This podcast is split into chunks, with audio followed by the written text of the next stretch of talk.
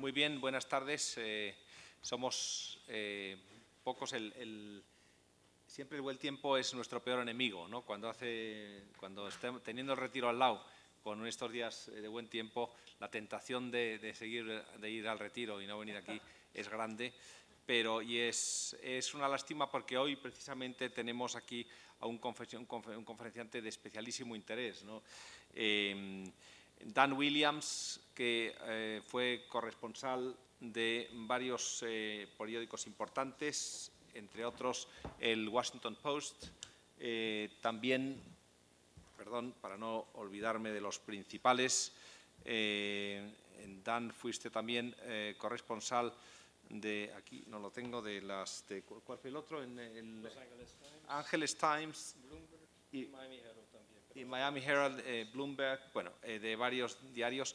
Y bueno, he sido también miembro eh, y colaborador con Human Rights Watch y ha sido, como les digo, corresponsal durante largos años en, estos países, en el mundo árabe, región que conoce muy bien personalmente, en la que ha hablado con mucha gente y por consiguiente tiene un conocimiento de causa de primer orden. Eh, por eso su testimonio resulta especialmente interesante. Em, el señor Williams ha publicado un ensayo llamado Forsaken, em, los abandonados, los olvidados, eh, refiriéndose a las comunidades cristianas de Oriente Medio. Eh, como saben, estas comunidades son bueno, las primeras comunidades cristianas, por razones obvias, que se asentaron en, en Oriente Medio, donde han vivido a lo largo de los siglos eh, con la llegada del Islam pues, eh, cambió su situación, pero hay que decir que fundamentalmente durante los años del imperio eh, turco vivieron de una manera razonable hasta que en el siglo XVIII el imperio otomano empezó a tener dificultades internas y la situación, su situación se deterioró, se deterioró de alguna manera, pero luego durante la época colonial pues también fue un periodo en que vivieron con cierta tranquilidad eh, pero es realmente a partir de la, yo diría, de la, de la guerra de, Líbano de 1975, cuando la situación de los cristianos libaneses empieza eh, a deteriorarse eh, seriamente, se sienten amenazados y son muchos los cristianos que salieron en aquella época de Líbano. Pero em, el libro de Daniel Williams se refiere sobre todo a lo que ha ocurrido después, cuando empieza la primavera árabe a partir del año 2011, eh, cómo estas comunidades se han visto seriamente amenazadas y se ha producido una salida muy masiva de estas comunidades que han sido duramente perseguidas y han visto su situación, su supervivencia amenazada. No voy a entrar más en, el tema, puesto que para eso está aquí Daniel Williams, solamente agradecerle al señor Williams su presencia aquí con nosotros. Eh, muchas gracias, eh, Daniel, por estar aquí. Eh, a todos ustedes por estar aquí también acompañándonos hoy día y sin más eh, cedo la palabra al señor Williams. Muchas gracias. Muchas gracias. Eh, estoy muy contento de estar en esta ciudad que aquí em, estudié hace 45 años en la universidad para perfeccionar el español. Ahora es muy, no así perfecto, porque mi mujer es una italiana, entonces el castellano infiltrado del italiano, como verás cuando eh, escuché esa, charla. Quiero presentarles una historia triste, que ya saben seguramente, que es el final, de, si no de la existencia total de cristianos en Medio Oriente, uh, al menos una disminución permanente de su participación en la vida civil y de su influencia política y social en la región yo creo que es un declive permanente, no es una cosa que va a pasar. Elegí hablar de esta oración porque esta zona eh, es eh, territorio donde ahora es una incubadora de violencia anticristiana y el terrorismo generalizado en todo el mundo, incluso a lugares más allá como Pakistán Nigeria, eh, Libia, aún en Europa. Los cristianos son víctimas, según mi tesis, de interpretaciones ampliadas de yihad, que es la tradición islámica de guerra santa. Sobre la base de esos, esas doctrinas, grupos armados radicales como Al-Qaeda y más reciente el Estado Islámico de Irak, el Sham, el Sham es palabra, como saben, eh, de la grande Siria del pasado, justifican el, eh, asesinatos, el saqueo, la expulsión a gran escala de civiles eh, cristianos. La migración cristiana ha estado sucediendo durante siglos, como ha dicho eh, mi colega, debido a las dificultades económicas, los conflictos crónicos, las dificultades de vivir como minoría en esa región. También elegí de, lugar de concentrarme en esa región porque esta es la zona, eh, la zona entre los ríos Tigris y el Nilo, de la cuna del cristianismo. ¿no? Tierra Santa no es solo la Palestina, ¿no? Eh, incluye lugares donde surgieron las primeras comunidades cristianas, eh, desde el Irak y Siria de hoy, ambos devastados por la guerra, hasta el tumultuoso Egipto, entonces, y también en la Palestina. Entonces, la crisis del cristianismo en el Medio Oriente no es solo un caso humanitario, sino histórico. La guerra, la intolerancia y las maniobras políticas están destruyendo esas comunidades en, esta patria del cristianismo. Em, comunidad tras comunidad está recurriendo a la emigración. Los colapsos de estados, las insurgencias sectarias radicales, la represión política han convertido esa inmigración en huidas masivas. Irak por ejemplo, 12 años, más, ¿cuántos años ya? Hace que 12 años después de la invasión encabezada de los Estados Unidos eh, para poner fin a la dictadura, de Saddam Hussein, eh, ha visto la población cristiana uh, reducido de más de 1.400.000 a, a, más o menos 300.000.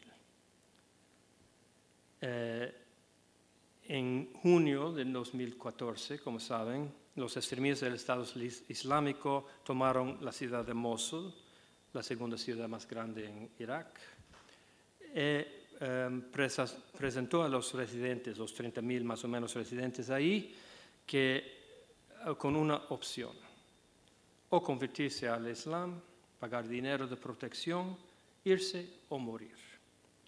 En Siria una situación distinta, pero no menos grave. Eh, Siria era el lugar donde se cuñó la palabra cristiano, no era dicho en Jerusalén en tiempo de Jesús ni después de su muerte, etc. Eh, era en, en, en, Siria. Al menos 500, 500, ¿no? 500, perdón cristianos sirios, de una población de total de más o menos dos millones, han huido de sus hogares durante los últimos siete años y no es claro que se pueden volver o cuándo volverán. Los insurgentes que luchan contra el gobierno de Bashar al-Assad uh, ejecutaron públicamente a cristianos, secuestraron a otros, saquearon iglesias. Las amenazas de conversión, conversión o muerte han sido comunes allí en Siria también. Eh, el dilema cristiano se extiende más allá de esos dos países en guerra. En Egipto, cuya eh, iglesia copta tiene la misma edad que la iglesia de Roma, por ejemplo, eh, la agitación política ha desencadenado, desencadenado, indignación y ataques contra la comunidad cristiana del Egipto también con un número de entre 5 y 7 millones de creyentes, la iglesia copta no va a desaparecer, es la secta cristiana más grande en todo el Medio Oriente, pero están también migrando hacia Estados Unidos, Canadá, Australia, eh, un poco a, en, a Europa. Aquellos que permanecen se encuentran entre egiptos que culpan a ellos por el derrocamiento militar en 2013 del presidente musulmán electo Mohamed Morsi y el nacimiento de una nueva dictadura bajo Abdul Fattah al sitio general del ejército. En el Líbano también, siempre inquieto, el Líbano y en los territorios palestinos, las comunidades cristianas se enfrentan dificultades no solo económicas y guerras eh, periódicas, eh, pero también el ascenso del Islam político la yihad radical. Hace 50 años la mitad de la población del Líbano era cristiana, ahora es 35%. Hace 50 años el 10% de los palestinos eran cristianos, la proporción ahora es 2%, alrededor de 73 eh, eh, eh, mil personas. Em, la dimensión de esa población ha estado acompañada por un sentido palpable de ser, marginado del movimiento nacional palestino. Solo en Israel la población cristiana está en aumento. Ah, a pesar de eso, los cristianos en Israel viven en un limbo incómodo. Están atrapados entre la simpatía por la independencia palestina eh, y los esfuerzos de Israel por explotar las tensiones sectarias para romper su identificación con el movimiento nacional palestino ah, y la comunidad cristiana. En ese discurso quiero aclarar algunas cosas, eh, porque mi tesis es que hay una idea detrás de todas esas persecuciones. No, es, no son episodios eh, se puede decir. Pero hay una variedad de, factores y contextos muy importantes que han impactado negativamente a los cristianos junto a los otros menores y también a, los musulmanes de la región. No se puede subestimar los efectos de las guerras continuas en la región, en particular las intervenciones militares desde el exterior, en, particular los dirigidos eh, por mi país, los Estados Unidos. Eh, además,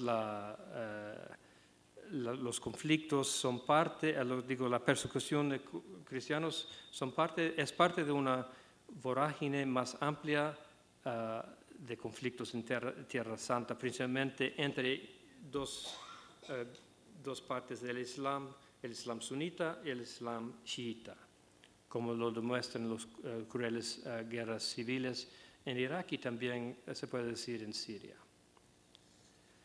Los yihadistas sunitas en particular ligan a los cristianos con, los, con sus enemigos, los chiitas, tanto en Irak como en Siria. Tampoco no debemos ignorar la corrupción, la represión de una variedad de gobiernos dictatoriales en el Medio Oriente. Los pueblos minoritarios allí buscan eh, ser defendidos por la ley, bajo la ley, sería el ideal. Pero en vez de eso, están eh, en las manos de varios hombres fuertes que pretenden defenderlos, pero no lo hacen ni hablar del estancamiento económico político que ha creado una ascensión de desesperación y frustración en la población, especialmente entre los jóvenes. Es imposible tener una conversación en Medio Oriente con jóvenes eh, si no llegar a la cuestión de una visa para Estados Unidos o para Europa y las quejas que ni se pueden casarse porque no tienen dinero ni para eh, buscar una mujer. De todos modos, a pesar de todo eso, es evidente que estamos en una temporada abierta para la caza de cristianos, sancionada por ese concepto contemporáneo de yihad. Los proponentes de ese concepto mayormente pertenecen a dos relacionadas sectas del Islam uh, sunita, el salafismo el wahhabismo, que es un movimiento más reciente y también es la secta oficial de eh, la Arabia Saudita. El académico francés hace varios años identificó, identificó esa fusión del yihad tradicional con el salafismo eh, como una, combinación volátil y lo etiquetó apropiadamente yihad salafista. Según los estos yihadistas contemporáneos. La receta para restablecer, la, restablecer al Islam la gloria pasada incluye retirar a los cristianos del mundo islámico, o sea, eliminar las huellas del cristianismo eh, de toda la región. Esa, segundo, yo creo que es una innovación, una distorsión del Islam tradicional y también del, yihad eh, tradicional. Desde el inicio del Islam, según el punto de vista musulmana, el mundo estaba dividido en dos. La casa o territorio de guerra en árabe es uh, Dar el-Harb y la casa o territorio del Islam, Dar el-Islam. Inicialmente era una división territorial, por ejemplo, entre uh, Bizancio y las fronteras del territorio islámico.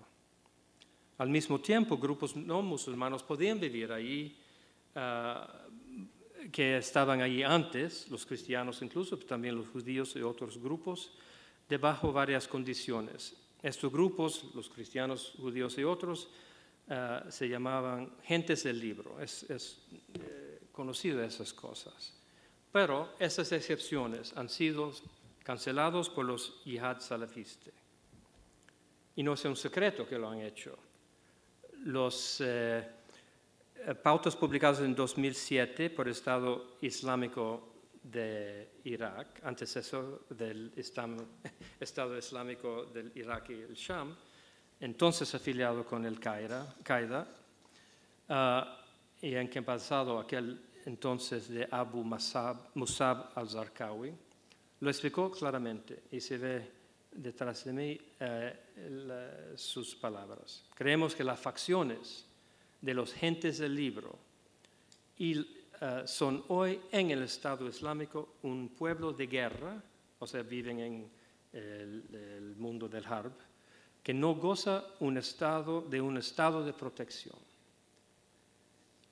es posible que han hecho eh, otros exponentes del pasado. Yo no conozco ninguno que ha dicho claramente que los, cristianos y los otros, eh, los judíos y los otros que viven dentro del Islam también pueden ser eh, son un peligro para el Islam y deben ser expulsos o ah, ah, matados. Zarqawi también construyó su condena a cristianos sobre otra base, la de combinar, a los cristianos del Irak ah, de otros lugares con el eh, principal enemigo de los sunitas en Irak, los chiitas. Él dijo, si los cristianos derrotaron o derrotan a los musulmanes, esto causa alegría entre los chiitas. Esa idea no tiene sentido eh, en, el, sentido de que los cristianos no tienen influencia eh, sobre el gobierno de Bagdad, por ejemplo, que es dominado de, los chiitas. No, no importa, él ha hecho esa doble fórmula, que los cristianos no tienen cabida en Medio Oriente porque debilitan el Islam y porque están aliados con los enemigos del verdadero Islam. Eh, es, ese estribillo yihadista es corriente, es común en el Medio Oriente, no es una cosa que eh, no se, no se, no se, no se oye, no es cosa escondido, no, es, es públicamente abierto a todos. Y el resultado de todo eso, de meter a los cristianos indígenas en la casa de guerra, eh, significa asaltos continuos de cristianos en Irak, hasta la expulsión de Mosul y de la provincia de Nínive antes de la caída del eh, Estado Islámico. La notoria decapitación de cristianos en la playa de Libia hace, hace algunos años. En Siria, ataques contra iglesias y monasterios y el uso de cristianos como escudos humanos durante batallas eh, contra las fuerzas de eh, Bashar al-Assad. El uso de eh, crucifixiones en Raqqa, ex capital del Estado Islámico en Siria. Ataques de pandillas a las comunidades cristianas en Egipto, que siguen ahora, no son cosas del pasado. Y un éxito continuo de cristianos en toda la área, de toda la área. Como saben, seguramente la yihad con respecto a cristianos tiene una larga evolución. Al inicio de las cruzadas, los cristianos indígenas del Medio Oriente no eran, no, eran, ah, no fueron considerados como el enemigo, no, no obstante que los cruzados eran cristianos y los de Egipto y Siria eran cristianos también, eran cristianos también. De hecho, los cristianos coptos egipcios lucharon contra los cruzados cuando llegaron al, eh, en Egipto, eh, porque eran, fueron enviados del Papa de Roma con, y con quien los coptos tuvieron varios, eh, varias disputas teológicas. Y los, cuando vincieron a, conquistaron una vez a los cruzados a Jerusalén, prohibieron el peregrinaje de los coptos a Jerusalén. Y esa tolerancia, tolerancia general continuaba, continuaba más o menos con fuerte represión ocasional, como durante el reino del califa Fatimí, conocido como Hakim el Loco, en Egipto durante el siglo, uh, siglo XI, hasta el siglo XIII, cuando el sultanato de los mamelucos en el Cairo luchaban, uh, luchaba a la vez contra cruzados y también invasores mongoles. En aquel tiempo, algunos musulmanes comenzaron a considerar a los cristianos como una especie de uh, quinta, quinta columna, ¿no? y sufrieron, los, los, cristianos sufrían represión siempre más fuerte, incluso impuestos altos, restricciones religiosas, etc. Uh, y la población cristiana se redujo. De, ese momento hasta ahora estaba siempre reduciendo. Eh, la genocidio de los armenios era quizás la cosa más grave en todos esos tiempos, pero habían otros, ¿no? Pero la, la población, debajo de esa presión de, de, impuestos, etcétera, se redujo. A pesar de todo eso, los cristianos indígenas se esforzaron por mostrar que son parte integral de esas sociedades eran prominentes en, el uh, siglo XIX en movimientos culturales muy importantes como, uh, conocidos como el Renacimiento árabe. Yo estaba en una, una, muestra muy bonita en, en, París el invierno pasado, hecho uh, del, del Instituto del Mundo Árabe ahí, eh, que incluía toda la historia del cristianismo, y ahí en la parte del eh, siglo, siglo XIX había una enciclopedia, la primera enciclopedia en, en la lengua árabe eh, de la historia, escrito de un libanés, un sirio libanés eh, de la familia Bustani. Muy conmoviente, ver esas, esa integración de los cristianos a aquel entonces. En el siglo XX, los cristianos participaron en movimientos anticolonial, a pesar de esfuerzos de Gran Bretaña y Francia de, por dividir a las poblaciones según criterios, criterios étnicos y religiosos. El partido uh, WAFT en Egipto, que todavía existe pero no, es, no significa nada, um, fue la organización política más impopular en la primera parte del siglo XX y tenía numerosos cristianos miembros importantes en su, en su grupo. También habían innovadores políticos importantes. Quizás hemos olvidado que Michel Aflaq, un sirio griego ortodoxo, inventó la ideología panárabe conocida como el bautismo. Y según esa ideología, todos los habitantes eh, del Medio Oriente son unidos por los valores uh, árabes comunes, incluido el Islam, aunque el Islam no sería una única clave para la identidad, ese para eh, eh, resolver la cuestión cristiano y judío en la región. ¿no? George Habash, que era un uh, socialista y un nacionalista uh, palestino, cuya familia fue expulsada de, la Palestina en 1948, era el jefe del Frente Popular para la Liberación de Palestina. Él favoreció un Estado secular palestino, socialista, cosas así, y notoriamente fue un pionero en ataques terrorísticos, en terrorísticas, eh, inicialmente contra aviones y aeropuertos. Otros se unieron a demócratas musulmanes, que son, existen, existían en la lucha por la democracia. más reciente durante la primavera árabe, árabe digo.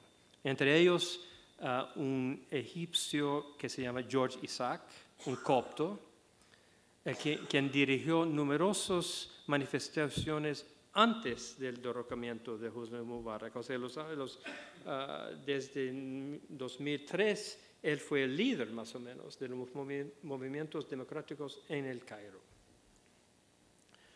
Hoy en día creo que la voz, esa voz cristiana uh, ha llegado a, su punto más débil, quizás en toda la historia del Islam, de la dominación del Islam en esa región, sea en la política o sea en, en cuestiones, uh, asuntos sociales. Si, le, si se puede pensar que la presencia cristiana en el Medio Oriente podía contribuir a pluralismo y tolerancia, tolerancia en Medio Oriente, es, posible, es probable que ha llegado a un fin. Por eso declaro que la persecución es un evento histórico, no solo humanitario. Pues hacemos un tour de esa región desolada. Comenzamos en el Irak. De Tarsemi son dos refugiados de Mosul dos, an, dos ancianos que eh, lo, contó, eh, lo conté, contaré su historia después. Yo me acuerdo que en, mil, en 2003 estaba uh, trabajando allí uh, en cuando comenzó la ocupación americana. Um, había un asesinato de un cristiano en Bagdad. Fue asesinado en una gasolinera de la ciudad. Yo me preguntaba, porque tenía eh, experiencia en Líbano, por ejemplo, que ese podría ser el comienzo de la represión, sectaria en Irak. Sabía también que Irak ya era un, un país sectario, ¿no? Bajo Saddam Hussein era tranquilizado por la dictadura, por la policía, pero existía siempre. Y de hecho, Irak entró en un periodo de violencia que incluyó violencia uh, dirigida específicamente a los cristianos, a las comunidades cristianas. Y ha resultado en esa caída, asombrosa de la población cristiana. Se unieron a Kurdistán, uh, la parte autónoma del norte, también a Siria, también Siria, trágicamente huyeron a Siria Líbano también, Jordania, lugares tan lejos como Europa, Estados Unidos, Australia, etc. Algunos abandonaron sus hogares con solo la ropa que llevaban puesta. La, esa violencia escaló año tras año hasta llegar a especie de colmo con la explosión uh, de Mosul y las ciudades aledañas. De hecho, eso último no era un evento novedoso, no era una cosa nueva la represión. Los americanos que tenemos un, una memoria muy corta, no, se olvida de todo, uh, se olvida que la, persecución de los cristianos empezaba fuertemente en, en 2004. Cinco, en ese año, cinco iglesias fueron bombardeadas y los terroristas eran ecuménicos en su selección de, blancos. ¿no?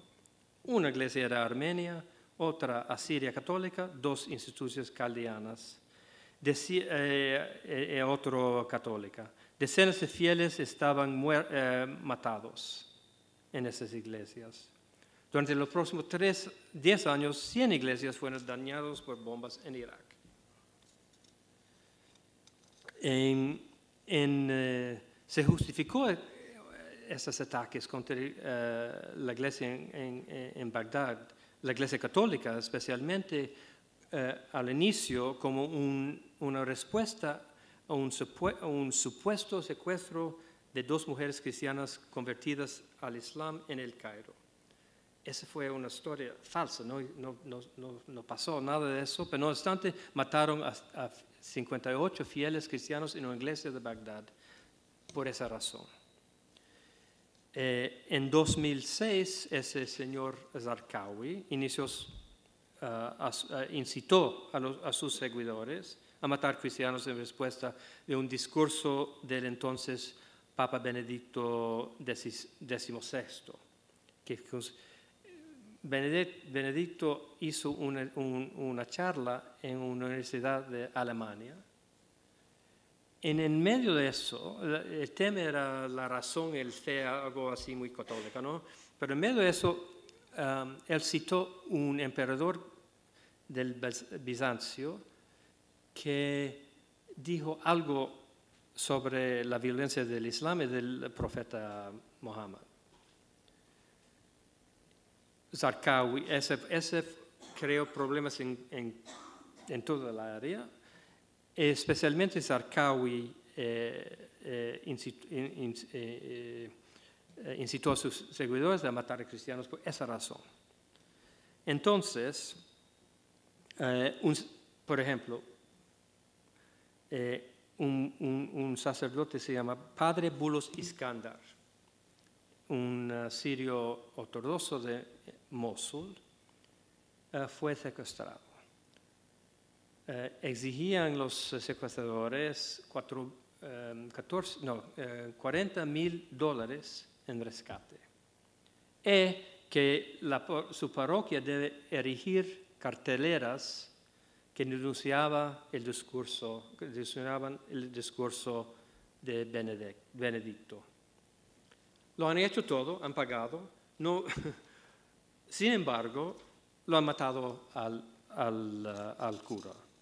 Desmembró su cuerpo, su cuerpo y lo dejaron en una basurera, un basurero uh, cerca de, de, de Mozo. De aquel entonces, los sacerdotes en Mosul al menos no podían usar ni uh, sótana,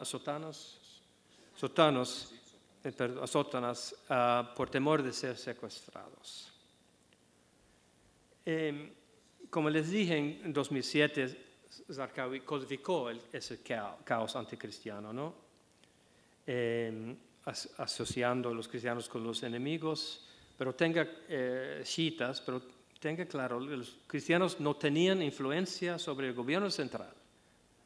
En cualquier, cosa, en cualquier caso, el gobierno central había movido para asar el estatus oficial del Islam, Islam chiita, pero Islam, eh, y no prestó la menor atención a la persecución uh, cristiana, ni los americanos que estaban allí todavía.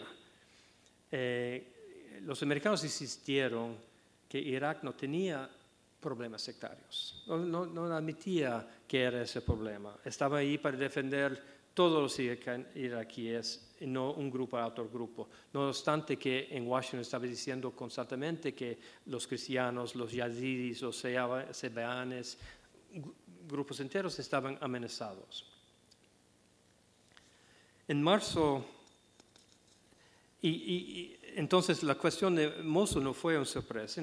Eh, de hecho, antes de la guerra, Papa Juan Pablo II mandó un enviado, el cardenal Pio Laghi, a Washington para hablar con George Bush. Y habló, y mandó una carta que dicen que George Bush ni lo leo, pero no, estoy seguro de eso, pero se, se dicen. Eh, Pio Laghi advirtió que abrirá una estabilidad en la región y un nuevo abismo entre Islam y eh, cristianismo, dijo Pío Lago. También activistas caldeos en Estados Unidos advirtió eh, que sería un, peligro grande para ellos eh, si, llegara a cabo esa invasión. Dijo uno, si la historia es nuestra guía, los cristianos en Irak en caso de una invasión deben ser aterrorizados. Y la verdad es que nadie le prestó la atención. De hecho, un, asistente del presidente Bush, Bush que ah, acompañó a Pio Lago, fuera, de la Casa Blanca, dijo dos cosas. Primero, estamos con la, iglesia romana porque estamos contra el aborto. Y segundo, la guerra eh, estará corto en un par de semanas y todo estará bien. Esa es la ilusión de ellos en aquel tiempo. Entonces, cuando el líder del Estado Islámico del Irak y al-Sham, Abu Bakr, uh, Abu Bakr al-Baghdadi, eso del Estado Islámico, ¿no? ordenó la, expulsión de los cristianos de Mosul fue simplemente un episodio de esa tragedia en larga eh, duración. Esas dos personas son dos refugiados que encontré en Erbil, eh, ciudad en, en Kurdistán. Y su historia es como muchos de ellos que eran expulsados de esa ciudad, de Mosul. Primero de Mosul, después a Karakosh, que es otra ciudad cristiana en la región de Nínive. Los yihadistas trataron de forzarles, forzarlos a convertirse. Se negaron. Ese esfuerzo para eh, convertir a los cristianos fue un evento común en Mosul y Nínive, pero un día en Karakosh les dijeron a esos dos que se iban. Eh, el problema es que ellos dormían, son muy ancianos, 75 años, algo así, eh, dormían cuando el resto de la ciudad se evacuó. No sabían que se han ido. Entonces, y no solo ellos, pero los ah, ah, enfermos también estaban, estaban dejados solos en, en. Entonces, esta pareja, junto a los otros, caminaron a kilómetros tras kilómetros hacia rumba a Kurdistán. Los pies del anciano, no sé si se ve bien, eh, comenzaron a sangrar. Y los perros callejeros en la ruta comenzaron a morderle los talones. Es un infierno. Eventualmente llegaron al territorio kurdo, pero no antes de que los yihadistas saquearon, saquearon, saquearan la, poca propiedad que tenían. La mujer me dijo, la señora, que llevaron a sus pendientes de oro un regalo de boda de su marido hace, e, y me dijo llorando, fue la primera vez en, 50 años que, las, eh, que los quitó. Esa es la, la única cosa que, que, tenía, pues no tenía más ni familia ni nada, y les quitaron los pendientes. Y había muchos cuentos de ese tipo, ¿no? Y debo agregar que el tratamiento de los yazidis, ese, ese una pequeña secta religiosa ha sido mucho peor aún que a los cristianos.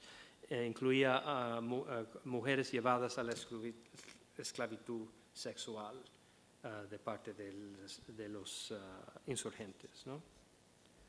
Ahora, ISIS ha estado derrotado, segundo Trump y segundo todos. ¿no? ¿Y qué significa? Significa que los cristianos pueden volver a, a, a, Mosul bueno, te digo que no están volviendo. Y con razón, según mí, pero yo no soy cristiano oriental ni nada, pero eh, hay que pensar que cuando llegó el Estado Islámico a Mosul, muchos eh, residentes de la ciudad, uh, musulmanos, dieron la bienvenida a ellos. Entonces es difícil para los cristianos volver y no tienen confianza en el gobierno. Para, para responder a esa la, la pregunta, ¿deben volver a Mosul. Eh, déjame contarte la historia de un padre Douglas Bassi, un sacerdote, sacerdote caldeo, un hombre muy especial, según mí. En una conversación conmigo en el Bill, Bassi recordó su secuestro y tortura algunos años antes de la toma de Mosul. Fue llevado a punta de pistola de pistola en Bagdad, escondido en una casa durante nueve, días. Sus secuestradores querían dinero. Cuando parecía que el dinero no, había, no iba a venir, torturaban a padre Douglas con un martillo. Se rompió su naso, dientes e hizo daño a la espalda. Lo privaron de agua durante cuatro días, que en general es suficiente para, para matar a una persona lo amenazaron diciendo, Padre, Abuna, como dicen en árabe, cortaremos las partes de tu cuerpo y te golpearemos con las piezas de tu propio cuerpo. Douglas, que es, es fiel ¿no? al cristianismo, dice, bueno, estaría muerto, ¿para qué molestarse? Y para nosotros cristianos la muerte es un comienzo. Finalmente, en el noveno día, lo llevaron a un automóvil a un lugar en la ciudad. Lo empujó afuera. Em, me dijo, padre Douglas que él esperaba el disparo, ¿no? que la iban a matar. Pero su parroquia había obtenido 85 mil dólares de rescate y no lo disparó, lo dejaba libre, vestido de mujer a propósito. Volvió a su iglesia, rezó, eventualmente fue tratado en hospitales en Irak, Italia y Alemania y regresó finalmente a Erbil para ministrar a los eh, refugiados caldeos y cristianos de, su ciudad. Pues, ¿cuál es la actitud del padre Douglas sobre la, cuestión del regreso de cristianos a, Mosul? Él me dijo que los líderes de la iglesia católica y caldea que insisten que los cristianos deben permanecer en Irak para dar testimonio, no sé es la palabra give witness, bear witness a los orígenes del cristianismo en Medio Oriente, están equivocados, dijo él. Me preguntó, quédate para demostrar qué cosa. ¿Qué significa permanecer si no puedes adorar? Si no si te obligan a pagar impuestos especiales? Si no se puede vivir con dignidad? Nuestros obispos nos están engañando. Ah, si vivimos la misma vida en Mosul y sus alrededores como antes, permaneceremos esclavizados. Otro refugiado me dijo más o menos en, palabras más cortas, queríamos Irak, pero Irak no nos quiere. Y de hecho no están volviendo acá, están todavía en, eh, en Erbil o otros lugares de Kurdistán buscando asilo en otros países. El gobierno disenetado ha hecho poco para asegurarlos. Hay algunos que dicen, si volvemos a Mosul, si hacen un sector autónomo con protección internacional. Bueno, eso no va a suceder, no lo considerarán eso. Entonces, según mí, no volverán jamás a Mosul. Y no deben volver, pero es mi opinión. Siria.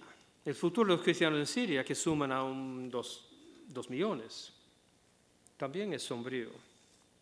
Parece que el gobierno de Assad va a conquistar al, Estado Islámico, todos los insurgentes, parece que va a ganar, ¿no? Teóricamente es, eh, es una victoria también para los cristianos, eh, que se han alineado en gran medida con Assad. No será así. Ahora veremos, pero el cuadro total es, eso. Una victoria de Assad dejará millones de sunitas, de resentidos suníes, furiosos, no solo con él, y no solo con los suníes uh, burgueses que apoyan él, y no solo con uh, los alawis, que es, la secta de Assad, sino también con los cristianos.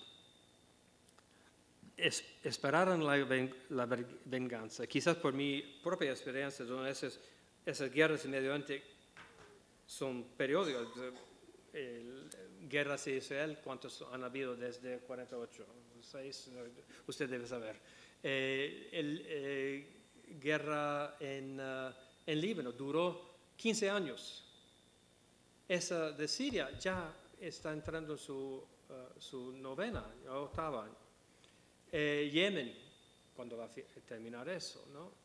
y eso de Irak desde la invasión hasta ahora, está en guerra todavía, no, no cree que está pacificado Irak. Entonces, cuando comenzó el levantamiento, los cristianos, yo no, creo que hay un, un, survey, una encuesta, ¿cómo dice un survey? Una encuesta, sobre, una investigación sobre la opinión cristiana o de todos los uh, uh, sirios sobre la cuestión de qué quiere ese levantamiento.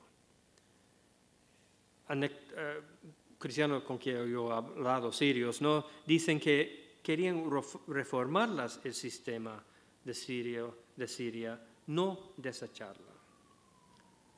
Tampoco, pero no estaban en la vanguardia de las demandas eh, de cambio, pero fueron favorables. Muchos sirios eh, musulmanes veían a los cristianos como socios en ese levantamiento, ¿no? Pero no era el caso con todos, sobre todo las facciones islamistas, salafistas, que eran finalmente en la vanguardia militar de esa rebelión. Em, y de entonces eh, surgió otra idea de cómo manejar eh, el yihad. Como en Irak, la idea surgió que deben expulsar a los cristianos, que los cristianos no tienen, tienen lugar en el medio, en, la Tierra Santa Islámica. Y también surgió ese señor, su nombre es muy largo, a ver si lo encuentro, su nombre de guerra es el Suri, no me lo he metido, es muy largo, pero todo el Suri, que es ciudadano español. Eh, él estaba involucrado, parece, según las autoridades, en un bombardeo aquí en Madrid en 1985 y también las bombas en el metro de, Madrid. Bueno, él, él, es muy importante en la ideología, ideología del yihad ah, contemporáneo. Él introdujo importantes cambios ah, tácticos asumidos por yihadistas en todo el mundo, incluso aquí en Europa. Em, él criticó la organización de la Al-Qaeda, en que las órdenes vienen desde el cima, ¿no? desde antes Osama Bin Laden, ahora Zawahiri. En cambio, Suri, el Suri declaró que llevar a cabo el yihad no depende, no requiere una autoridad central, ni para ordenar, ni para justificar. Según él, el Islam está amenazado y por eso imprescindible que donde está un musulmán, en cualquier parte del mundo, eh, ese musulmán debe ser un agente de la yihad. El frente de yihad, según él, según él, existe en cualquier lugar donde vive un musulmán. Y se ve en París, se ve en Niza, se ve eso en Bélgica. No es que él o otro musulmán en Medio Oriente o en Afganistán o no sé dónde, está ordenando esos años. Esas ideas están en el Internet, están en sus eh, eh, revistas, están por todos lados y ha tenido fe también en Estados Unidos. Nadie dijo a ese señor y su, eh, su esposa atacar en San Bernardino, California, matar a, una fiesta de Navidad. ¿No? E, e, ellos lo hacen, pero la idea están escritos, no es que son cosas eh, secretas, como dije. Y también eh, él tenía sus ideas ah, sobre los cristianos, y lo ves ahí. Segundo él, eh, como Zarqawi y como otros yihadistas, la presencia de, cristianos, de cristianos es debilita debilita a los musulmanes. Tentaciones, mujeres eh, eh, sin hijab, etcétera, Y él dice que lo que está en juego en esa guerra del gobierno de Assad es que hoy dicho que si, pierden eh, la, la insurgencia, los musulmanes tendrían que usar atuendo de judíos y cristianos. Los judíos no están en, pero no importa, no están en Siria, pero son el mismo grupo. Sus modas, sus peinados, sus gestos, sus dietas, su la bebida y su forma de vida.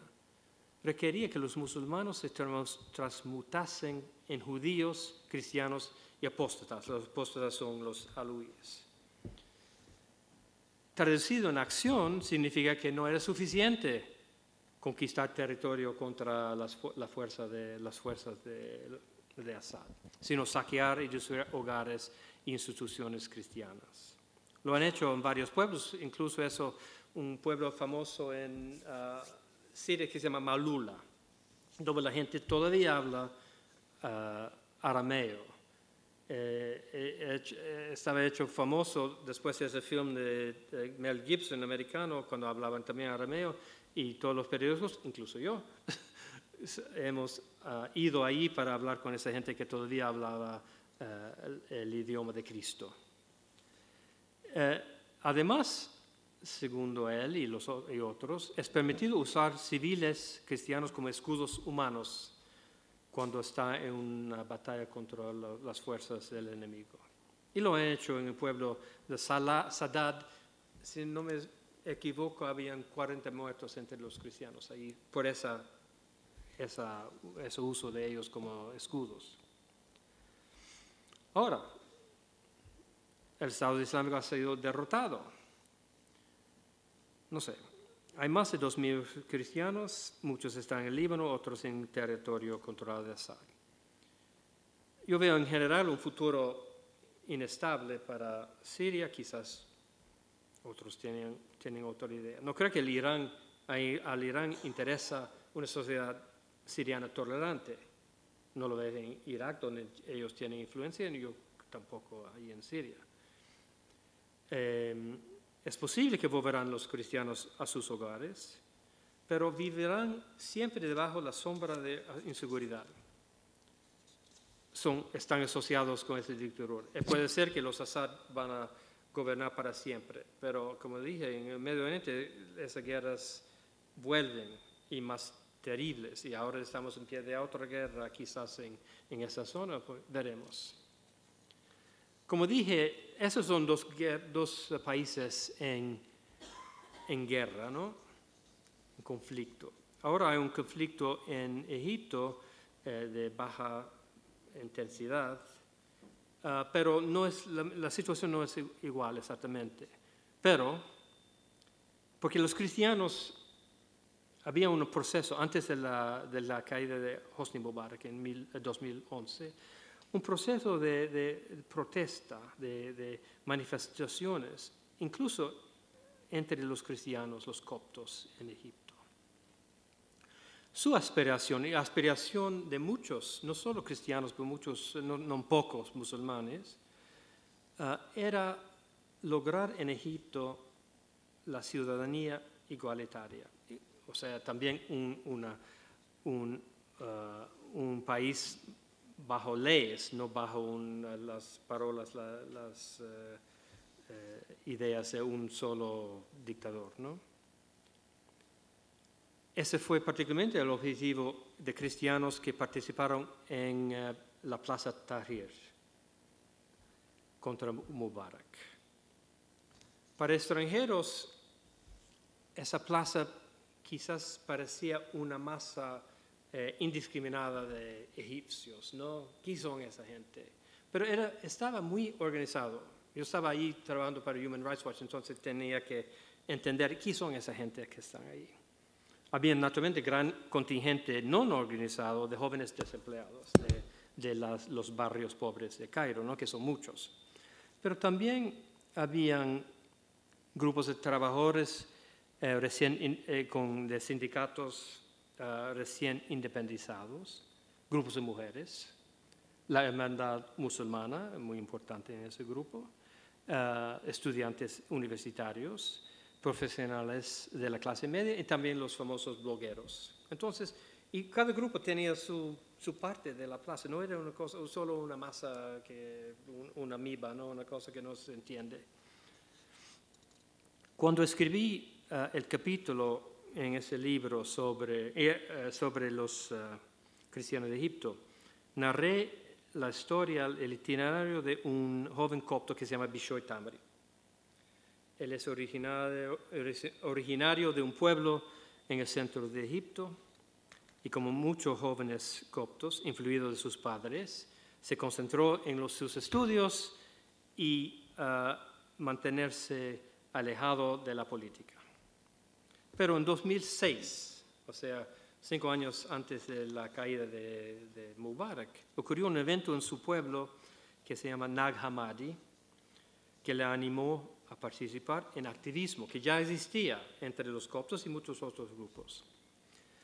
En vísperas de Navidad de este año, pistoleros eh, dispararon y mataron a, media docena de cultos de, eh, de gente cuando salían de la misa de medianoche en su, en su pueblo. Bishoy notó algunas cosas preocupantes, no solo los muertos, pero la policía no hizo nada. Nadie fue, después nadie fue procesado por esos muertos, por esos crímenes. Y los funcionarios propio la propia iglesia copta desalantaron a, los jóvenes, sobre todo, de protestar contra todo eso.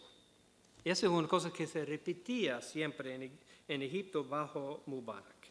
La, la, iglesia copta no quería hacer, decimos en inglés, make waves, hacer ondas, no sé, problemas con el gobierno de Mubarak.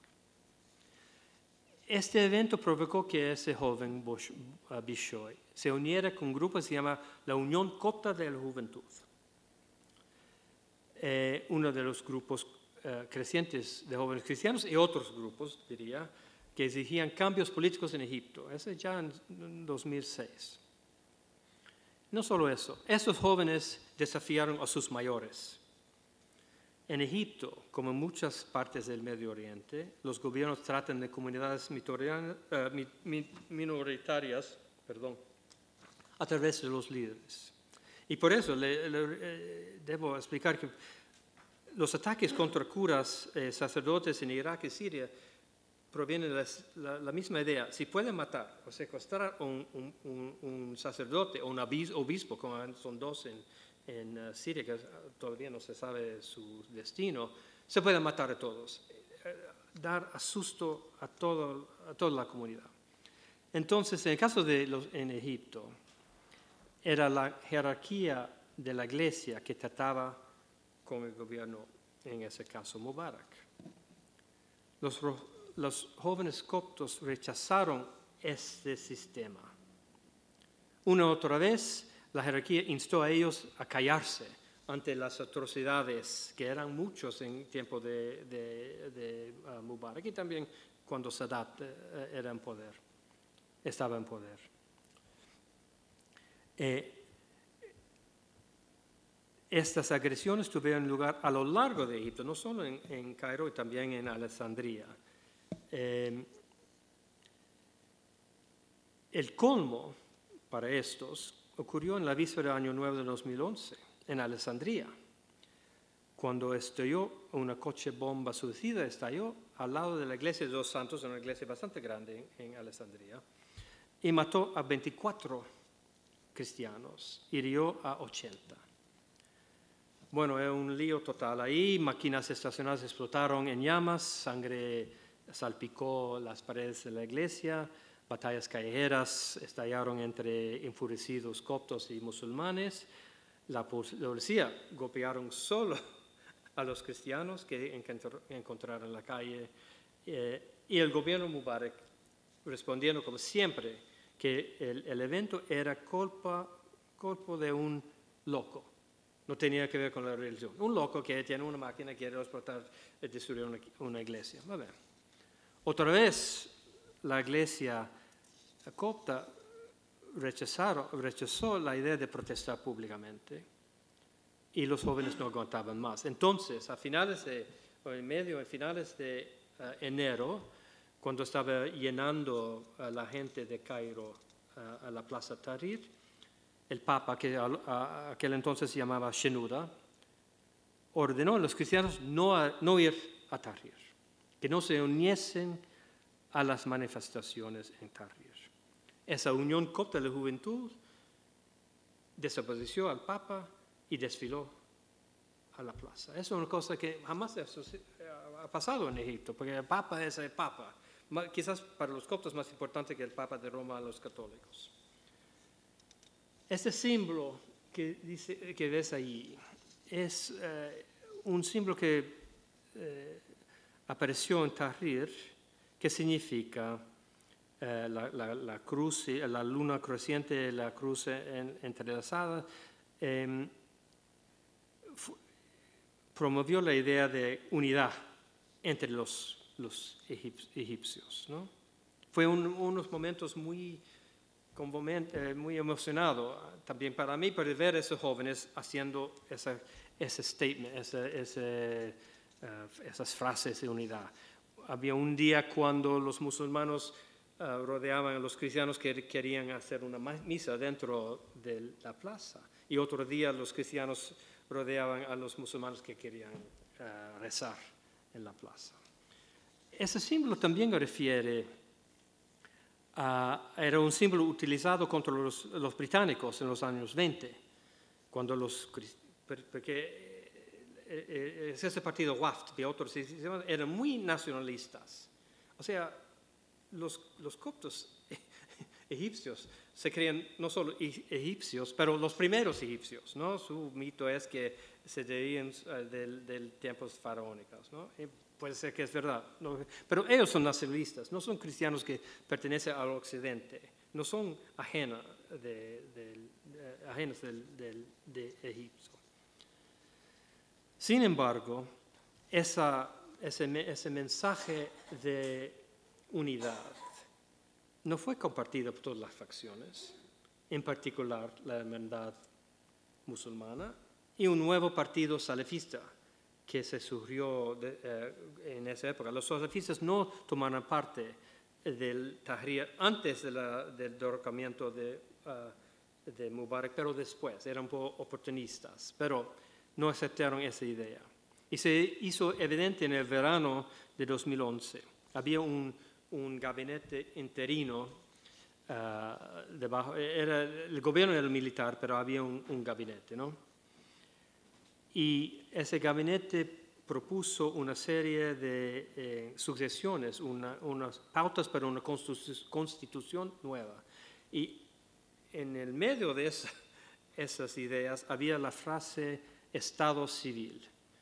Quizás en español, como, eh, dijo, es eh, Estado laico, pero es más un Estado donde todos están iguales y la religión o el gobierno es neutral eh, vis-à-vis la religión. Naturalmente, los, los, la hermandad musulmana, no siendo estúpidos, y los salafistas entendían, todos los dos entendían qué significará, significaría esa frase.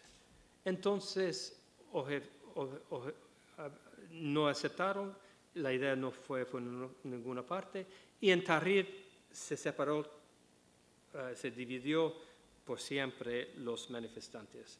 Los eh, jóvenes eh, seculares, se puede decir, los musulmanes el mainstream, no del, uh, del ¿cómo se llama?, de la, hermandad musulmana. Una parte, los, los hermandad allá, los salafistas venían de solos y los salafistas, me acuerdo eso bien, empezaba los gritos cuando, antes del derrocamiento de Mubarak era... Um, que se vaya al régimen, que, basta con Mubarak, etc. etcétera. Los salafistas era, eh, queremos la Sharia, queremos la ley del Islam. Mientras tanto, en, medio de eso, después del derrocamiento de Mubarak, los cristianos eran, comenzaron, comenzaron a ser blanco de turbas yihadistas feroces. Atacaron iglesias, las quemaron hasta el suelo en algunos casos. Eh, y Bolshoi notó otra vez que bajo el, gobierno interino que, sucedió, eh, eh, que, tomó poder después de Mubarak, no hizo nada, exactamente como en tiempos de Mubarak. La policía no los protegía y los líderes de los pirómanos escaparon el enjuiciamiento. Entonces los cristianos, eh, eh, sobre todo ese grupo, la Unión eh, Copta de la Juventud, comenzaron a agitarse por un cambio verdaderamente, liberal y exigir la caída del régimen interino, el régimen actual militar después de la caída de, Mubarak. Esa acción los colocó, colocó a la Unión en la mira de los militares. En octubre, octubre de ese mismo año, había, una manifestación, manifestación había una atrocidad en el sur de Egipto y manifestaron allí en Cairo.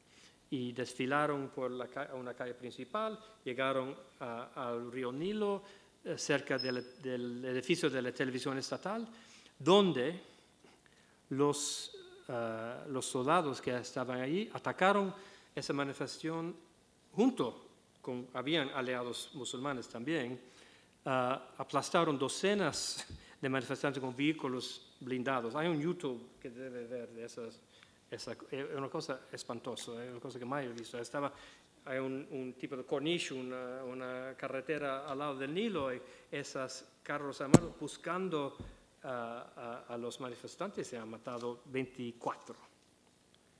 La televisión, mientras la te- televisión estatal instó a las personas en Cairo a atacar a los cristianos. Entonces, ese masacre era muy importante en, en, eh, el, el, eh, eh, el en, en la ¿cómo se dice? Failure. Failure. No, no, failure, ¿cómo se dice? ¿Qué habla inglés aquí? Que no ha, ha tenido éxito eh, la- el, movimiento de Tahrir, porque el fracaso, gracias, gracias, un quiz show aquí, gracias. El fracaso de Tahrir, porque ese masacre significó, significó dos cosas. Uno, para los cristianos, que eh, la condición de ellos no iban a mejorar, pero más, quizás más, si no más importante, más clave en todo eso, es que el- los militares no iban a tolerar más eventos como Tahrir. Ya estaban cansados de tomar órdenes de esos grupos de jóvenes y todo eso que estaban en Tahrir. Entonces, en Tahrir mismo, la violencia, que algunos grupos querían, eh, sobre todo los, los, eh, fanáticos de fútbol, querían eh, desfilar, atacar la- el Ministerio del Interior y había violencia diaria en el verano, en, otoño y en invierno, ahí en, Tahrir. La coalición de Tahrir se hastió. La violencia se produce diario en la plaza y finalmente, en, el medio de todo ese caso, fue electo eh, el oficial de la hermandad musulmán, eh, Mohammed al-Morsi. En 2012, él se hizo presidente del Egipto. Después, algunos meses pasaban bien, pero él comenzó a, mostrar eh, modos autor- autoritarios. Se situó oficialmente sobre la ley.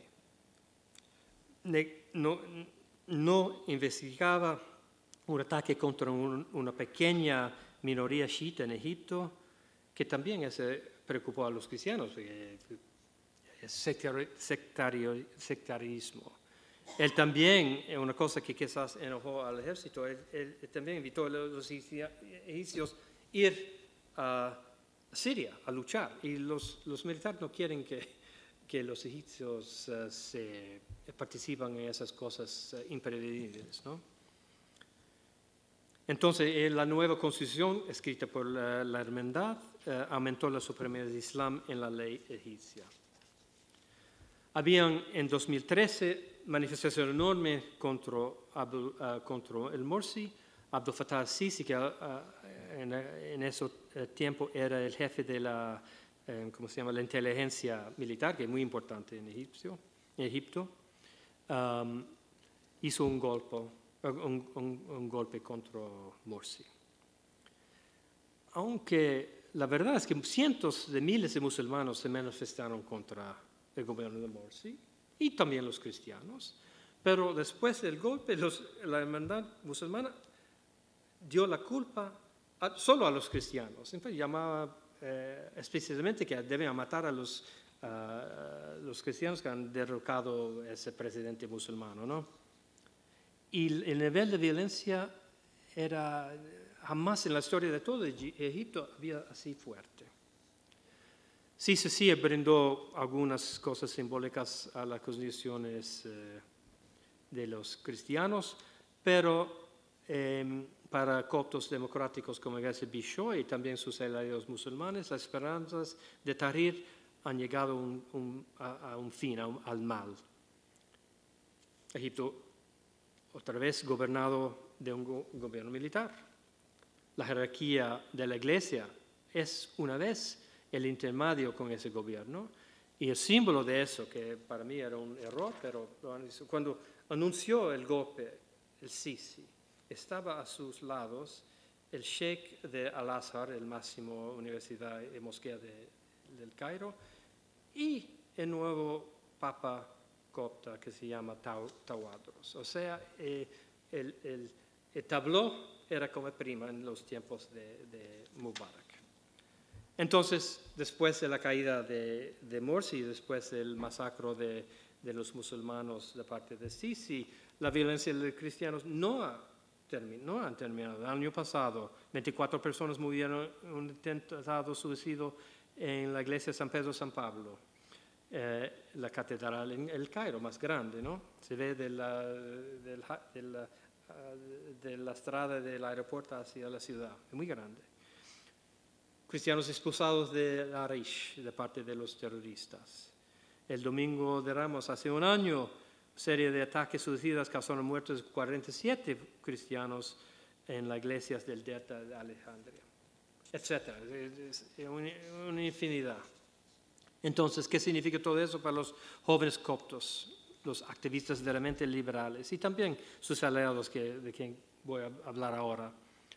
Han dejado la política por miedo. Y los, los- los padres les dicen, como me dijo Bishoy, ¿ven qué pasa cuando ustedes militan para la democracia? Problemas. Em, sí, sí, no, que, que yo sepa, eh, sí, sí, no han metido ningún cristiano en las cárceles, pero los liberales musulmanes sí han metido. Muchos de los blogueros están en las cárceles. La, la población cristiana es suficientemente grande para sobrevivir, pero hay una fuga de cerebros continuos, continua, como los sirianos están en manos del dictador, identificados con esa dictadura. Y jamás esa situación de inestabilidad en, Egipto jamás proporcionado la paz a los cristianos, según me. Pasamos rápido a Palestina, que no parece un lugar donde debe haber em, problemas sectarios. Y no habían, porque los musulmanes, los musulmanes y los cristianos espe- han experimentado los, los mismos problemas. O en 48, cuando fueron expulsados de las casas y perdieron sus, ah, sus terrenos, etc. O en 67, cuando pasó a otra guerra y, y están bajo la misma ocupación, etc. Pero desde, bueno, desde el año 2000, cuando eh, estalló el- la llamada Segunda Intifada, la posición oficial de la, de OLP cambió un poco. Lo nombró esa intifada, la intifada al-Aqsa. No, sabemos todo que el Aqsa es un gran símbolo eh, islámico naturalmente, pero también de la Palestina, pero no es cristiano. Entonces los cristianos de Belén han procesado eso, pero los oficiales de, en Ramallah han dicho, no, ese viene de- del top de, de- de Arafat, más o menos, y no se puede cambiar. También nombraron, eh, el OP nombró a, a un grupo, los mártires del Al-Aqsa, un grupo terrorística y a una milicia también, eh, para luchar contra los, contra los israelíes. Para los cristianos eso significa una, eh, ser marginados del movimiento nacional, que era explíci- explícitamente secular. Yo, eh, yo en, el año 94 estaba en una conferencia de la prensa en Gaza y alguien sugirió a Arafat que Palestina puede, porque la presencia de Hamas y todo eso, Palestina puede eh, terminar como Líbano. Y él se enojó, no somos Líbano, no es Líbano. es- es- es". Pero eh, bajo presión de Hamas, el movimiento de resistencia islámica, que ganó varias elecciones eh, por la ineficaz, eh, ineficaz eh, corrupción del OLP, eh, empujó, según me, empujó la OLP a esa situación que no favorece a los cristianos. No es que es- están, hay incidentes, sobre todo en Gaza, donde el Hamas es el, gobierno ahí, ¿no? De bombardeos de, una librería, em, órdenes que no se deben educar a las, las niñas y los niños las- es- es- es- es- la misma escuela. Pero los cristianos es otra razón para huir de la Palestina. Hay problemas con la ocupación, la- etcétera, etcétera. Ahora, ahora para los cristianos, y también los cristianos estaban ah, mirando a las cosas de Siria e Irak, es nuestro, es nuestro futuro. Porque también en Belén, yo jamás en Belén, en toda mi, mi vida, mis, ah, mi trabajo, he, he visto antes un niqab en las, las calles de Belén. No soy exactamente contra el niqab, pero lo- para los cristianos, eh, donde viven los salafistas, se llaman eh, la, la colina, the hill, la, la colina de los, los terroristas. Están, tienen miedo, quizás no es. Entonces, se sienten marginados, ese es el, gran problema, no se sienten siente integral, integrados en el movimiento nacional. Los, los cristianos, digo, en, Israel tienen otro problema, están creciendo esa población, pero si, no se siente israelíes, em, el gobierno quiere atraer a ellos, uh, dar un, nuevo nombre a los cristianos, los era arameos, son arameos pero no se, se sienten como todos los árabes en, en Israel un poco marginados también en esa sociedad. Entonces, y el otro problema que es lo más radicales de los judíos que viven más o menos en, en, el, eh, en Cisjordania han agredido también a monasterios y también a cementerios cristianos dentro, entre, dentro de Israel. O sea, naturalmente hay que decir que eh, ¿cómo se llama? Netanyahu ha actuado fuertemente contra esos grupos, pero existe esa idea de que para los israelíes, los palestinos en general son huéspedes y para los más radicales de los, eh, de los asentamientos ahí en, el en Cisjordania deben irse también. Eh, hay un, el ejemplo, bueno, son tantos ejemplos. Uno de, hay un pueblo en la frontera con, uh, con Líbano, un pueblo que se llama Biram. Fue evacuado del ejército uh, israeliano en, en 48 con la promesa de que pueden volver no han dejado poder. Varios eh, tribunales en, Israel, Israel, han dicho que deben volver, no lo dejan volver. Entonces es un grupo de jóvenes eh, cristianos eh, que sus padres venían de ese pueblo. Todos los años tienen una vigilia ahí para protestar eso, pero sin resultados. Es un símbolo más o menos de los problemas de los, de los los árabes, los palestinos israelitas en, en Israel, ¿no? Entonces, he dejado un poco al lado Líbano, pues su sistema es, Líbano está observando su posible, sus posibles problemas. Eh, el sistema es muy distinto o del Irak o de, entonces, y los líbanos hay esa gran característica de, de fijar que nada está pasando Estás en Líbano, estás en Beirut, por ejemplo, 20 millas de, la guerra, está comiendo bien, está todo bien. Es, mi, mi, mi, hija está trabajando ahí, entonces visitamos con frecuencia. Es un poco, es un miraje, ¿no? Una cosa extraña, pero ellos... Un milagro. Un milagro, no, no, mira, mirage. Mirage es un milagro. Oh, perdón, un milagro, ok. Gracias, yo debo asistir más clases aquí en, Madrid. Eh, entonces, ¿qué se puede hacer para resolver todos esos problemas cristianos y minorías en general? Voy a decir al inicio que no va a pasar nada que yo voy a decir ahora. Nada. Primero que las guerras terminen, pero hay más guerra. Ah, que los occidentales, incluso Estados Unidos, de, incluso eh, Vladimir Putin, dejan de interferir eh, en esas guerras que lo hacen peor peor para todos y peor para los, los minorías.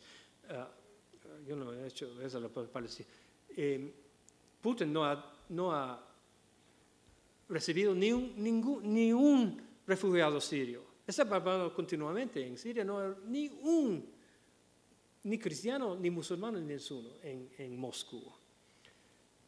Deja, yo los llamo esas guerras promiscuas. Tiren las bombas y a ver qué va a pasar. Y se ve ahora con Trump, cosas va a pasar ahí.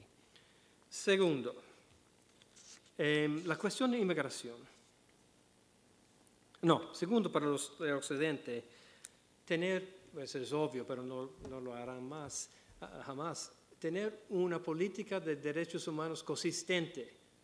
No dice una cosa o en París o en Washington, uh, derechos humanos, eh, eh, democracia, etc. Y después ir al Cairo y decir que todo lo que hace el Sisi, como ha, hecho Macron hace poco, pero ha hecho Kerry bajo no solo cuestión de Trump, Kerry, el secretario del Estado de Kerry, vino varias veces a Cairo para decir están en la, la ruta, la, la, la, vía hacia la democracia. democracia. No, era, no es verdad.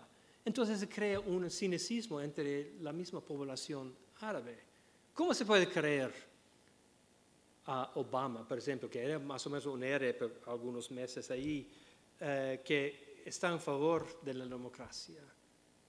Es, una mentira y lo reconocen. Por, lo, menos cuando está en Cairo debe decir la verdad de ese asunto. Es evidente que no van a, dejar Egipto da solo, pero no decir cosas como Egipto está en, la carta stradal, ¿no? como dicen, eh, roadmap, la, carta de las autorutas. Hoja de ruta. Sí, hacia la democracia. Es ridiculeza. Ok, dejamos al occidente al lado, jamás a la guerra. Em, y a los rusos también, diré. La cuestión de la inmigración, que aquí en Europa, también en Estados Unidos, ha ahogado la cuestión de los cristianos. Era un tema debajo Obama, ahora no, es un tema, ¿no? Em, yo creo que los, ah, por lo menos los iraquíes de Mosul deben eh, eh, estar ofrecidos eh, asilo político. Yo digo eso porque, porque ellos, em, la condición de ellos, exactamente, que, exactamente como dicen las leyes de Estados Unidos, de la Unión Europea, quizás en España, no sé cuáles son las leyes exactamente, que la gente que tiene un temor bien fundamentado de ser perseguido por razones de raza, religión, pertenencia nacional a un grupo social particular, una opinión pública, debe ser candidato para asilo político. Es más claro de eso. No pueden volver a Mosul. No es cuestión solo de julio de 2014. Era ya más de 10 años de persecución en esa ciudad de Mosul, en esas ciudades en Bagdad y todo dicen, eh, decían la gente de Obama que no, no, no podemos hacer solo cristianos porque eso sería eh, no aceptar los musulmanes. No, eso, no es así, no es así. Eh, Trump ha dicho lo, mismo cuando era candidato, ¿no? no aceptar o no ofrecer al menos a los cristianos esa, este estatus. Es una, un, un, tipo de discriminación, porque son cristianos, no se puede ofrecer eso. Eso segundo mí. Muchos cinicismos sobre esa, esa cuestión. También la cuestión del genocidio, genocidio, en cuestión más trágica aún. Um, el Departamento del Estado de Obama uh, eh, pensaba ofrecer o Em, aplicar la palabra genocidio a los problemas cristianos y yazidi en Irak. Y lo han hecho finalmente. Pero en la misma, en misma frase dijo uh, secretario Kerry, secretario Kerry, no vamos a hacer nada sobre eso. Lo han dicho, sí, enfrentan al, genocidio, pero no hacemos nada. ¿Por qué decirlo? Es una degradación del concepto de genocidio, porque el genocidio, las, eh, a ver si puedo trobar, las, eh, los estatutos, bueno, del, la, definición de genocidio, acción en la cual organizaciones de poder armado tratan a los grupos sociales civiles como enemigos, apuntan a destruir su poder social real o putativo mediante asesinato, la violencia, la coacción contra las personas que se consideran como miembros de esos grupos. decir que los cristianos y los yazidis y quizás otros eh, enfrentan al genocidio y no hacer nada me parece el máximo de, de cinismo, eh, no sé, ridículo. Porque cuando la guerra en Bosnia, eh, ah, yo trabajaba en Washington, el secretario del Estado, del Estado del Estado era Warren Christopher, un abogado. Era muy cauto, muy, no, no es como Trump que dice la cosa que entra en la mente. ¿no? Él rechazó utilizar la palabra genocidio vis-à-vis los uh, bosníacos. Él dijo, y había un, un, un, debate, él dijo acciones de genocidio para evitar que Estados Unidos hiciera algo o tuviera que hacer algo. Obama dispensó, lo decimos porque soy un bueno, somos buenos, pero no hacemos nada porque no quiero eh, participar en esa guerra eh, eh, de infinidad en, en Siria. Ahora, los musulmanes.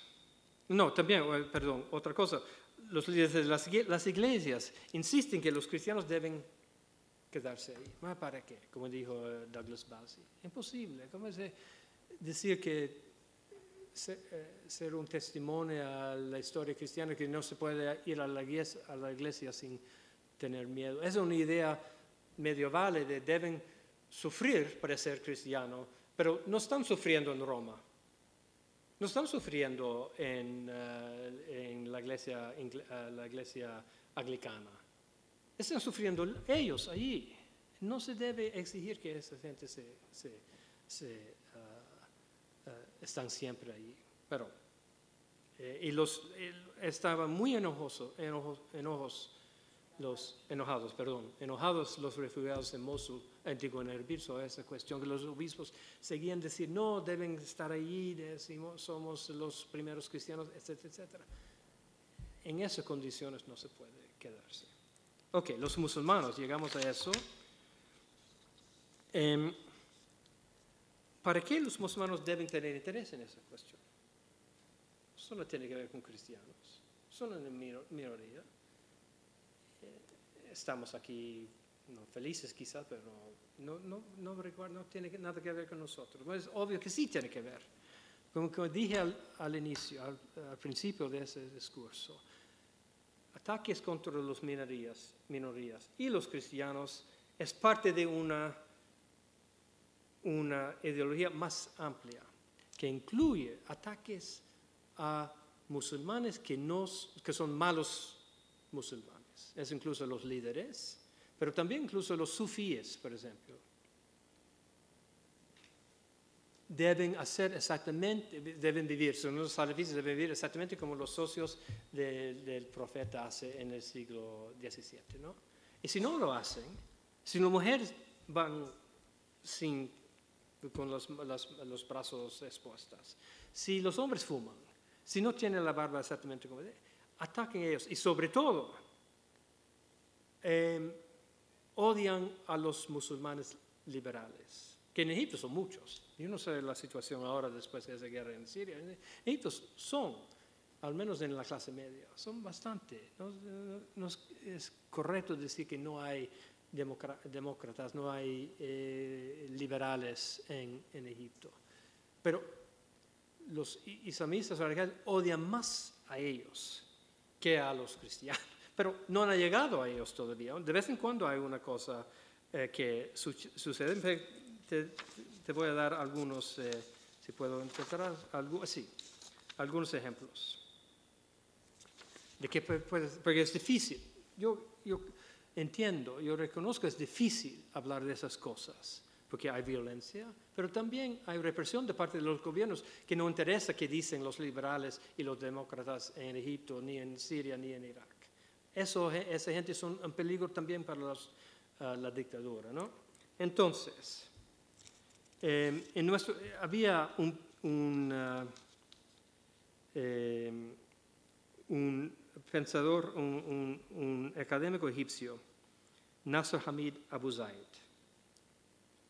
Él se fue al exilio en 1995 uh, con su, uh, su, mujer a los Países Bajos, eh, dejó Egipto. ¿no? ¿Por qué? Porque él enseñó a sus estudiantes en la Universidad de Cairo que debían pensar más allá de la rígida interpretación salafista de los textos islámicos de los siglos pasados.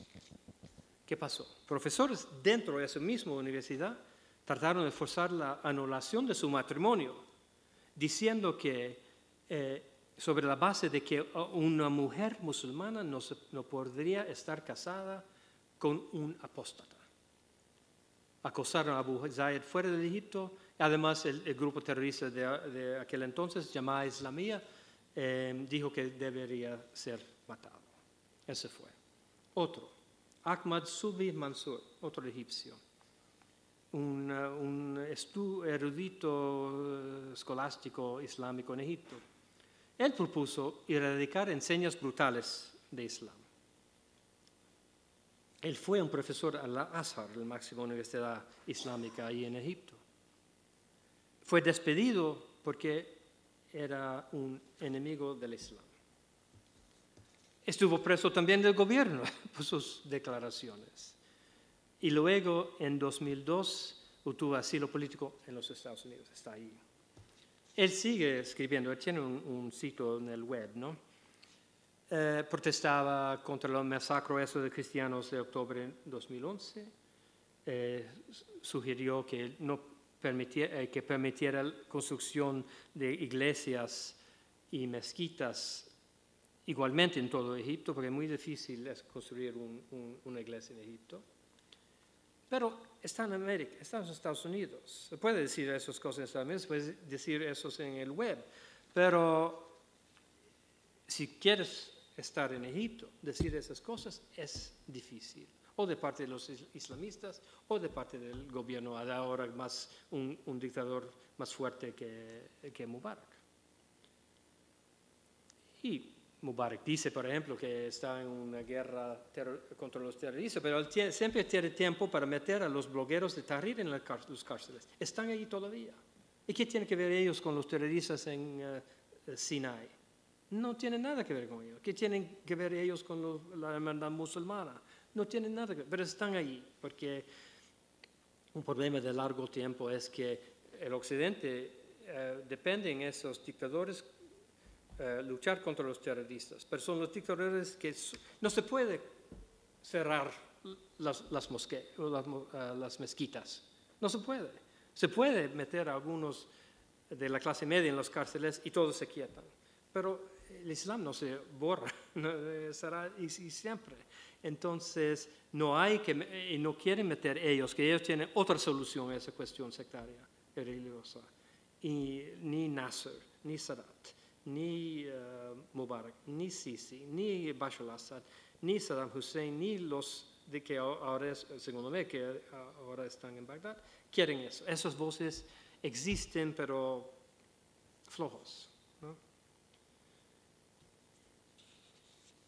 Entonces, es necesario hablar de eso, estamos hablando hoy, pero hay que decir que el tema ha desaparecido en Estados Unidos. La cuestión de cristianos, eh, como dije, ha hablado de, de la cuestión de inmigración y de ese presidente que tenemos ahora. Pero hay que hablar. Ustedes deben, seguramente saben que había un pastor luterano en los años 30, ¿no? Se llamaba Martin Niemöller, ha escrito un poema muy famoso en, los- en el occidente al menos, en Europa sobre todo. Él escribió contra la, la persecución nazista al inicio del, eh, de la década, ¿no? Cuando estalló la, eh, la holocausto. ¿no? Él en ese momento escribió que los primeros de sufrir eran los comunistas, o sea, él movió eh, en, eh, uno tras otro. Luego los sindicalistas, luego los discapacit- discapacitados, luego los judíos. Nadie dijo nada en contra de estos eventos. Entonces, eh, sus frases más famosas, entonces vinieron por mí y no quedaba nadie para hablar por mí. Esa es la situación en Occidente sobre muchos de esos temas, no solo de la cuestión de cristianos, sobre la guerra, etcétera, etcétera, pero para los cristianos especialmente. Sí, se habla un poco del Papa, pero aunque el Papa romano ha dejado ese tema, según me, están otras cosas del global warming, no sé. Em, es importante para los musulmanes propios, que son la mayoría, porque con el tiempo los judíos se fueron ya de los países, ¿no? Luego los cristianos están andando. Yazidis, Bahá'í, Ismailis, son eh, eh, blancos de ataques, no, son agredidos. Los chiitas, donde están mi- minoría, eh, son el minoría, y los sunitis, donde ellos están, son el- la mayoría. O sea, eh, eh, hay mucho importante para musulmanes en esa cuestión. Y también tiene que ver con la violencia, como dice, es parte de eso, del terrorismo, de cómo se ataca, eh, los ataques contra civiles, em, la manera de comportarse como musulmán. Eh, no es aparte de eso. En los mismos, las mismas letras, los mismos manifestos de esos grupos, siempre se ve la cuestión de cristianos y minorías. No es una cosa que es Entonces, ya es hora de hablar. No tengo mucha esperanza, pero te dejo con esa, esa idea. Gracias. Eh,